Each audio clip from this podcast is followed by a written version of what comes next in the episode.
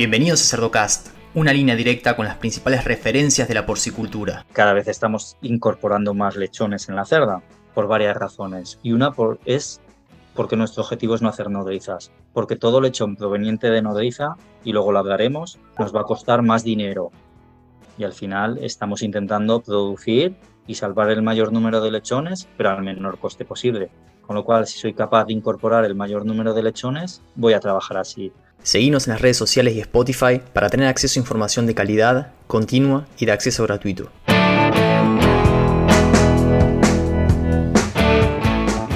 Hola a todos, mi nombre es Leandro del Tufo y Cerdocast solo es posible gracias al apoyo de empresas innovadoras que creen en la educación continua, como Provimi, Beringer Ingelheim, NIDAP, Agrovision y Trout Nutrition. En esta segunda parte del episodio con Luis San Joaquín vamos a hablar de las, las siguientes 48 horas después del parto. En el episodio anterior tocamos las primeras 24. Para los que no lo escucharon, pueden ver un episodio atrás, muy interesante todo lo que, lo que desarrolló Luis. Y bueno, Luis, nada, también la introducción ya le hiciste. El que quiera escuchar un poquito más de, la formación de Luis va al episodio anterior. Nos metemos ahora en lo que son las adopciones y nodrizaje. El por qué ya, ya lo explicaste un poquito. Me interesa saber ¿Qué tipo de, transferencia hacemos en función de la prolificidad? Hay personas dentro de la audiencia que de repente eh, trabajan con una genética que les alcanza el número de tetas para la cantidad de lechones nacidos vivos y hay otros que no, hay otros que se encuentran más como la situación en la mayoría de las granjas en Europa, donde hay más lechones que tetas. A ver, nosotros seguimos teniendo genéticas que nos da para igualar a las 24 horas y no tenemos que hacer nodrizas. Al final nuestro objetivo, Leandro, es incorporar el mayor número de lechones posible en la cerda. Y cada vez estamos incorporando más lechones en la cerda por varias razones. Y una por, es porque nuestro objetivo es no hacer nodrizas. Porque todo lechón proveniente de nodriza, y luego lo hablaremos, nos va a costar más dinero. Y al final estamos intentando producir y salvar el mayor número de lechones, pero al menor coste posible. Con lo cual, si soy capaz de incorporar el mayor número de lechones, voy a trabajar así. Con lo cual, genéticas donde tenemos una prolificidad de 15, 15 y medio totales, en los cuales tengo, al menos en Europa, o perdón, al menos en España, entre un 6 y un 8% de nacidos muertos, y luego ah, mortalidad en las primeras 24 horas por algún lechón que nace vivo, pero que no tiene la calidad suficiente. Aunque lo hayamos intentado trabajar bien y manejar bien, tenemos una mortalidad importante en las primeras 24 horas. Entonces, igualaremos a 14 lechones normalmente, con lo cual ya no tendremos que realizar cerdas nodrizas.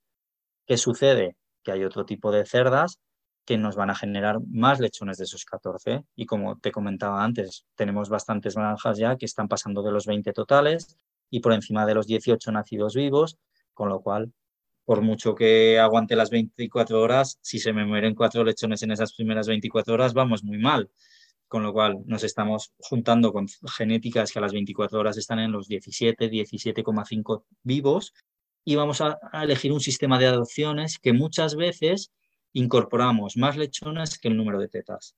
¿vale? Estamos trabajando normalmente con genéticas danesas, donde incorporamos 15 y hasta 16 lechones por cerda a, partir de las 24 horas posparto para reducir el número de nodrizas en granja. Y eso es un poco como estamos trabajando a nivel de adopciones, trabajando muy, muy bien esa línea de las primeras 24 horas para intentar en la medida de lo posible asegurarnos el mejor consumo de calostro y el más homogéneo por parte de los lechones de la camada, no moviendo nada, disminuyendo las patologías y a partir de esas 24 horas igualaremos y dependiendo de nuestra prolificidad igualaremos a 14, a 15 o a 16. Si igualamos a 15 y a 16, intentamos en la mayoría de las ocasiones aportar un sustituto de la leche, aportar un producto lácteo a los lechones para ayudar en esos primeros días y en el arranque y para que la cerda sea capaz de destetar un mayor número de lechones que las tetas disponibles que posee. Muy bien. ¿Cuál es el, rol de la primeriza en todo esto y la carga que uno va a colocarle a esa primeriza? Nosotros intentamos colocarle el mayor número de lechones posible. Leandro. Existe un estudio muy bonito, creo que es dirigido por Chantal Farmer, donde trabajaban hace años ya poniendo velcro, no sé cómo le llamáis en Argentina o en Sudamérica, pero como un celo en la mitad de las mamas, en la primera lactación, Y en la segunda adaptación se veía que las mamas que se habían usado en la primera tenían un tamaño y las que habían sido tapadas tenían la mitad de ese tamaño. Hace poco Chantal vino a España y en una conferencia nos dijo que con que tres días estimulara la mama, ese estímulo ya valía para el parto siguiente. ¿Cuál es nuestro objetivo?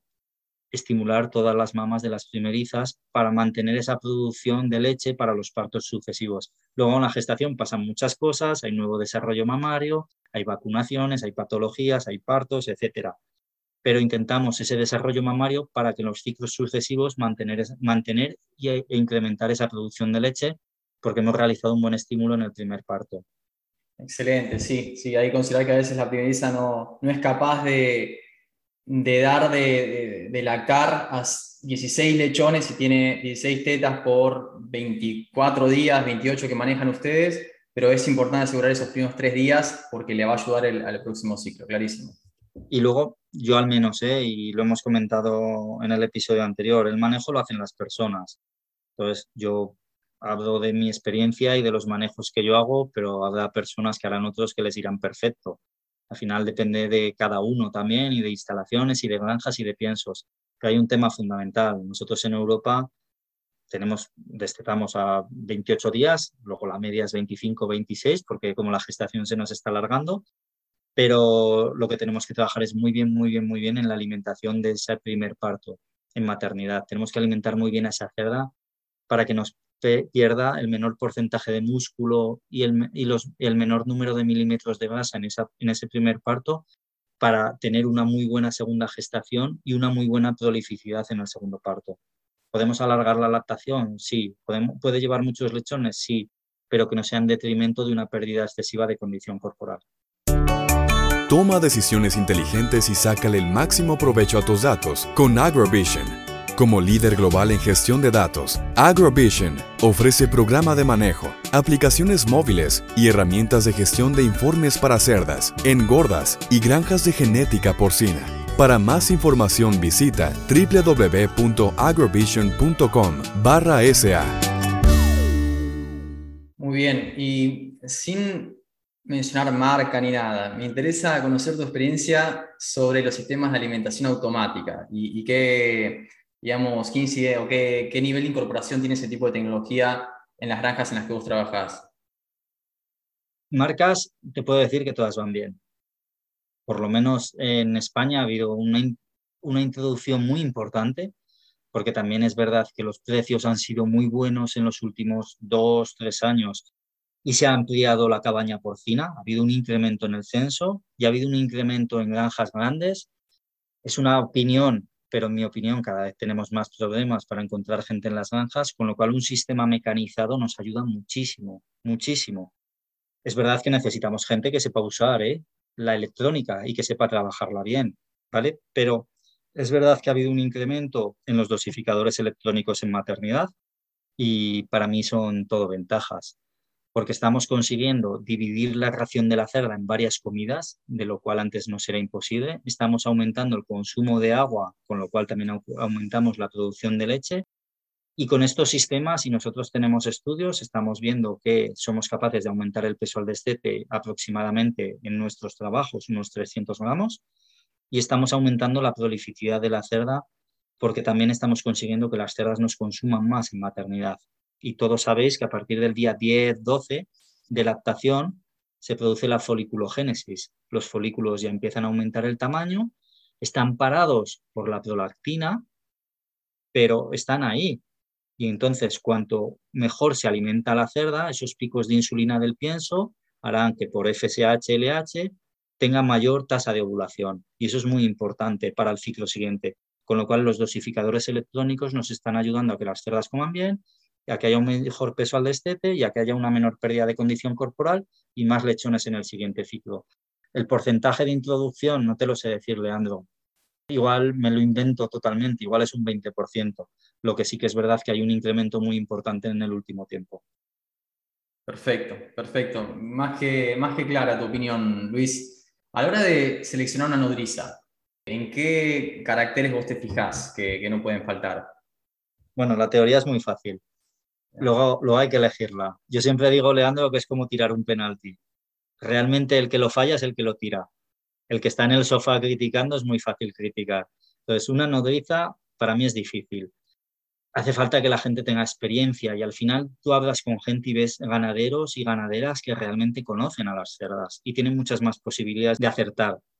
Yo creo que al final es el carácter maternal el que nos lo tiene que indicar. Que sea una cerda tranquila, que sea una cerda que enseñe las mamas, que sea una cerda que se está comiendo muy bien la ración, por supuesto que sea una cerda que ha tenido un buen parto y que lleva una buena camada. Y cuando tú observas esas cerdas va a ser mucho más fácil que aciertes. Pero a veces tú ves todos esos factores y también fallas.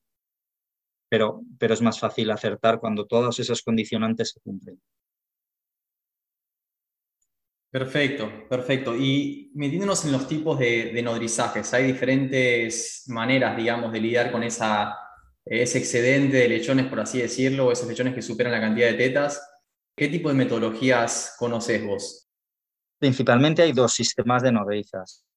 Hicimos un estudio económico hace cinco o seis años, no sé, el tiempo pasa muy rápido, y vimos que los lechones procedentes de nodrizas costaban más en matadero que los que estaban en, en, una cerda normal sin realizar ningún cambio, salvo los que realizábamos en las primeras 24 horas de vida. Con lo cual, nuestro objetivo es disminuirlas para disminuir el coste de nuestros clientes y, de, y su coste de producción.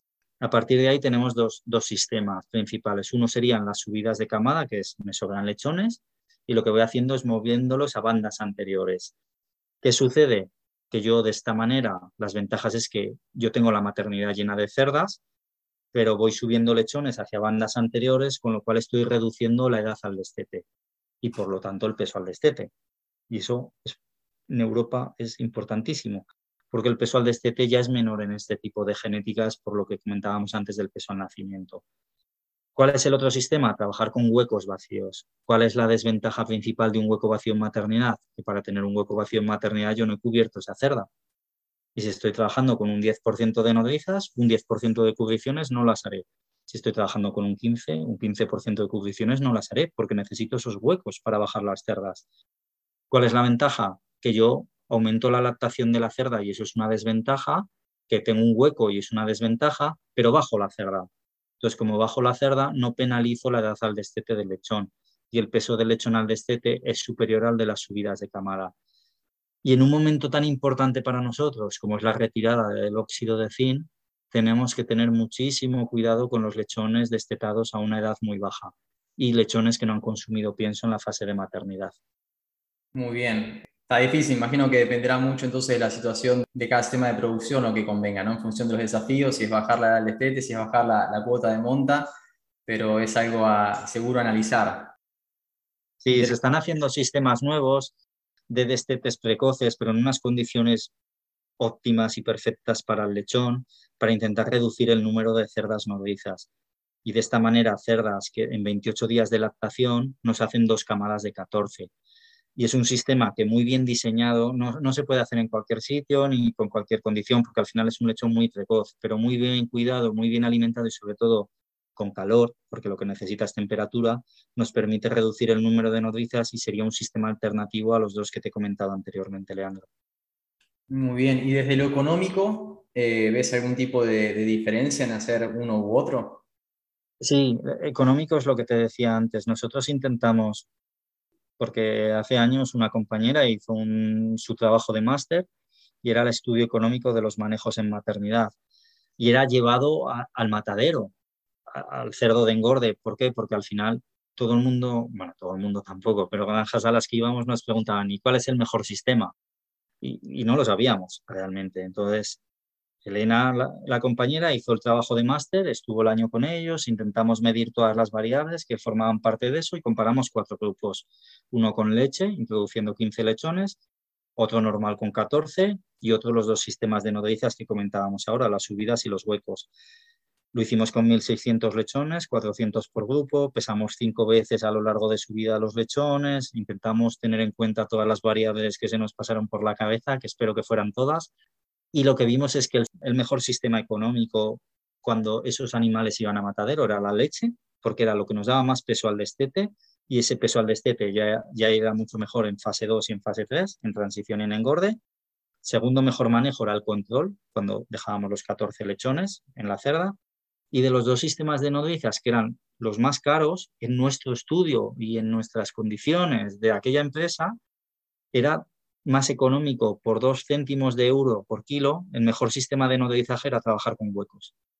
Porque nosotros con huecos destetábamos a 6,6 kilos y en las subidas de camada destetábamos a 5,6. Dejar un hueco es caro, pero a la larga se nos comportaba mejor económicamente esos lechones en dos céntimos de euro en kilo a la edad de matadero. Muy bien, sí. Hace algunos episodios atrás hablaba con el doctor César Corso sobre Pierce y mencionaba que algunos de los, de los estudios en los que estaban trabajando hablaba sobre la, relación o, digamos, los desafíos que hay cuando manejas con este tipo de genéticas y haces este nodrizaje. O sea, cada nodriza es un riesgo, vos lo dijiste, hay que minimizar al máximo posible la cantidad de nodrizas, pero me interesa dar tu opinión, ¿cómo manejas un brote de Pierce en una granja hiperprolífica? Yo un brote de Pierce agudo, Leandro, yo no muevo nada. A ver, hablaste con César Corzo, yo qué voy a decir de Pierce que no sepa César, ¿no? Pero al final, o sea, al final hay un estudio muy bonito de la Universidad de, de de Gante, que te habla de la prevalencia del Pierce en función de cómo realizas las adopciones de los lechones, en un brote, en una viremia. Si tú no mueves lechones, te hablo de memoria, ¿eh? que yo a veces, pero sí, porque no, no me he preparado nada de Pierce, pero en este trabajo, si tú no movías lechones, juraría que la prevalencia era el 12% y a final de maternidad era el 19% sin realizar ningún movimiento, pero si tú movías esos lechones infectados, de ese 12% pasabas al 100%. Por lo cual, lo que te ha dicho César, aparte que él es un investigador y sabe 100 veces más que yo de esto, es que es así. Es que tú cuando mueves, mueves la enfermedad. Entonces, si tienes una enfermedad y no quieres moverla, no muevas lechones. Y si ya tienes la viremia al parto, no muevas lechones ni a las 24 horas en un brote agudo. Innegociable, ¿no? Para mí sí. Perfecto, Luis. ¿Algún comentario final que quieras dejar para cerrar el episodio, consejo, recomendación que tengas? Bueno, me ha gustado muchísimo tu frase, Leandro, que la dijiste al empezar el capítulo anterior, que tiene muchas ventajas, pero nos plantean desafíos. Y no me la tomo como mía porque es tuya, pero la usaré alguna vez si me dejas, porque me ha gustado mucho, porque es una cerda que, que cuando funciona muy bien, a todos nos encanta. Nosotros tenemos granjas que están ahí, ahí, ahí, nos quedan tres meses, pero están ahí en el número de 40. Y para todos es un orgullo cuando eso se trabaja bien y cuando todo funciona bien. Pero es verdad que requiere unos desafíos. Y esos desafíos la gente tiene que estar muy involucrada, tiene que trabajar muy bien. Tenemos que tener en cuenta muchos factores e intentar atarlos en corto porque no paren 12 lechones ni 13 de kilo y medio. Tenemos 20 lechones de kilo 200, de kilo 300 de media en función del ciclo y con una variabilidad enorme. Y, y, granjas con un 15, un 20% de lechones por debajo de un kilo. Entonces, nos supone muchos desafíos, supone un esfuerzo muy grande, pero ese esfuerzo bien planteado y bien realizado, yo creo que da una recompensa alta. Pero es verdad también, y es una opinión muy personal, que no todos los sitios ni todas las personas están preparados para este desafío. Entonces, tampoco pasa nada, ¿eh? El que pueda subirse a este desafío, porque estas cerdas han venido para quedarse. El que se pueda subir a este desafío, perfecto, y el que no, tendrá que trabajar con otro tipo de cerda que igual pare menos lechones, pero que económicamente es más rentable y no pasa absolutamente nada.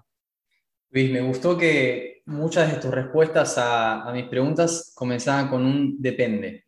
A veces nosotros en esta competencia de, destetados por cerda al año, lo primero que preguntamos cuando vemos un número interesante es con qué genética trabajás. Y es importante aclarar que el equipo que está en esa granja, ¿no? en la formación, la motivación, la dedicación que tengan hacia ese número, hace que ese número, digamos, se exprese. Entonces, no se puede traspolar de una granja a la otra fácilmente. Así es. Perfecto, perfecto, Luis. Bueno, me encantó tenerte en, el episodio, te agradezco mucho, muy buena información. Y ojalá, bueno, vamos a repetir, seguro vamos a repetir porque ya lo dijiste en un principio, mucho manejo, reproducción y, tenemos mucho, mucho para aprender de vos. Así que te, agradezco mucho tu participación. Gracias a ti, Leandro. Abrazo grande. Y a los que llegan hasta acá, les pido que piensen también en otros profesionales de la industria porcina y le compartan este episodio para que todos podamos sacarle provecho a la palabra de los principales referentes de la porcicultura. Un abrazo grande y hasta el próximo episodio.